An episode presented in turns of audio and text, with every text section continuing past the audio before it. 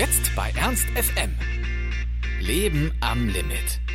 Mittwochabend im März, 20 Uhr. Draußen ist es bereits dunkel. Der Hamburger Hauptbahnhof ist aber voller Lichter und Gewusel.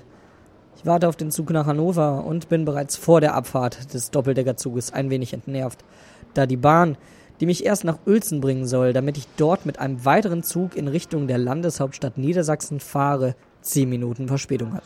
Aber gut, denke ich mir, so muss ich an meinem Umsteigebahnhof nicht ganz so lange in der Dunkelheit stehen. Dann fährt der Zug ein, ich setze mich und versiegel meine Ohren mit Kopfhörern. Kurz vor Hamburg-Harburg, ich bin also vielleicht gerade so 10 Minuten gefahren, bremst der Zug abrupt. Draußen blitzt es mehrere Male am vorderen Teil des Zuges und es donnert und es rumpelt. Wir stehen erstmal und bewegen uns nicht weiter. Es wird wohl schon gleich wieder Fahrt aufgenommen. So denke ich zumindest. Dann hastet in schnellen Schritten eine Kontrolleurin durch unser Waggon. Alle nach hinten, vorne brennt es. Wir stehen auf, nehmen unsere Sachen mit und gehen zügig in die hinteren Waggons. Und dann heißt es erstmal warten, bis dann doch von oben aus den Lautsprechern eine Stimme ertönt. Meine Damen und Herren, wir stehen hier und haben soeben die Oberleitung mitgenommen. Diese liegt auf unserer Lok. Bitte bleiben Sie ruhig sitzen und versuchen Sie nicht, die Türen zu öffnen. Dies kann lebensgefährlich sein. Es ist halb neun. Wir stehen kurz vor Harburg auf einer Brücke, unter uns ein Fluss und niemand weiß, wie es weitergehen soll. Auch nach weiteren 15 Minuten eine neue Durchsage und keine Bewegung. Die ersten Lichter im Waggon fallen aus. Großartig. Gegen 21 Uhr dann die nächste Nachricht vom Lokführer. Meine Damen und Herren, der Notfallmanager ist informiert und auf dem Weg. Zumindest etwas. Die ersten Leute meckern schon.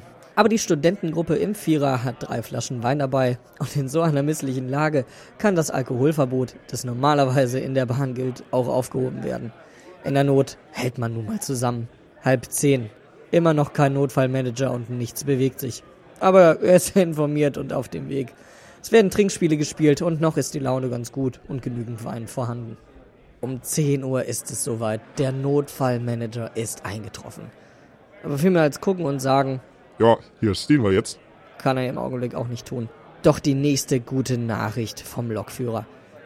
Meine Damen und Herren, der Erdungswagen, der uns von der Oberleitung befreien kann, ist informiert und auf dem Weg, allerdings von Neumünster aus. Ja, da weiß ich, dass es von Neumünster bis nach Hamburg auch mit dem Zug schon eine gute Stunde dauert. Wir werden hier also noch ein gutes Stück sitzen, obwohl ich schon längst in Hannover hätte sein sollen. Die Lage im Waggon ist zunehmend angespannt. Eine Schülergruppe fragt den Kontrolleur, ob er den Snackwagen nicht aufbrechen könnte, der aufgrund des Stromausfalls natürlich nicht mehr im Betrieb ist. Boah, ich hab so Bock auf Snickers. So ein Snackautomat kostet dann aber doch mehrere tausend Euro, mehr als das, was die Portemonnaies der Jungs hergeben. Weitere Lichter gehen aus. Und nun sieht sich die Bahn gezwungen, das Behinderten-WC zu öffnen. Dort können nun die Raucher zumindest ihrem Laster frönen. Aber wir stehen immer noch. Mittlerweile ist es Viertel nach elf, also bereits drei Stunden nach der Abfahrt. Der Erdungswagen ist da, der Wein weg. Und es dauert noch eine weitere Stunde, bis dieser uns befreien kann. Währenddessen setzen die, Vorsicht, Wortspiel, Entzugserscheinungen ein. Wir denken, dass wir uns bewegen. Aber es sind in Wirklichkeit die Züge, die an uns vorbeifahren. Ich will nach Hause. Aber es kommt dann doch noch die nächste gute Nachricht. Meine Damen und Herren, eine Kollegin hat von unserem Vorfall gehört und ist mit einer Diesellok auf dem Weg, um uns in den nächsten Bahnhof zu schieben. Ob es Hamburg-Harburg oder der Hamburger Hauptbahnhof sein wird, das wissen wir noch nicht. Die Kollegin ist aber informiert und auf dem Weg von Cuxhaven aus. Was für ein schlechter Scherz. Ich will nach Hause und habe nur noch 17% Akku.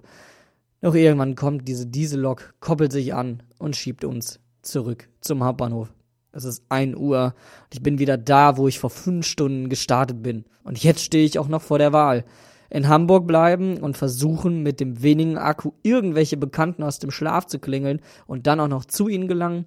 Oder die Bahn nehmen, die noch auf uns wartet und uns nach Ulzen bringt? Wie es von da aus weitergeht, das weiß niemand. Weder ich noch die Zugbegleiter. Aber ich versuche mein Glück und setze mich hinein. Diesmal allein. Die Gruppen haben sich aufgelöst, alle sind kaputt und müde und vor allem genervt. Die Fahrt geht los, Diesmal halten wir nicht kurz vor Harburg, sondern am Bahnhof selbst. Und natürlich an jeder Station zwischen Hamburg und Uelzen. Aber wer hat nicht Lust, um halb zwei noch durch Aarshausen, Winsen und Bienenbüttel zu fahren? Dann gegen 2 Uhr die letzte Durchsage, die ich an diesem Abend oder vielmehr besser in dieser Nacht hören werde. Meine Damen und Herren, alle Fahrgäste, die noch weiter als Uelzen müssen, zum Beispiel Hannover, begeben sich bitte in den letzten Wagen. Meine Kollegin wird dort etwas für Sie organisieren. Im letzten Wagen treffe ich dann meine Leidensgenossen, die nicht das Glück hatten, nur bis nach Uelzen zu wollen. Ein paar Studenten, ein paar Arbeitnehmer und zwei Flüchtlinge, die noch nach Bielefeld und München müssen. Aber in Uelzen würden jetzt zwei Taxen auf uns warten und nach Hannover fahren. Am 100 Wasserbahnhof angekommen, gehen wir schnellen Schrittes zum Taxi. Jemand hat wirklich Lust zu reden. Wir wollen nur nach Hause. Es ist mittlerweile halb drei. Doch ich lerne, dass es scheinbar zwischen Uelzen und Hannover keine Autobahnverbindung gibt. Denn mit gemächlichen 70 km/h fahren wir über die Landstraße bis nach Celle. 5% Akku noch, dank Flugmodus. Um 4 Uhr dann endlich Hannover. Meine größte Sehnsucht, ich bin wieder da und das Taxi steht nun vorm Hauptbahnhof. Doch weiter geht es nicht. Von hier aus muss ich mit der Bahn weiter. Während die anderen Fahrgäste des Taxis noch versuchen, den Fahrer zu überreden, sie nach Hause zu fahren, steige ich aus, gehe zum Kröpke und fahre heim.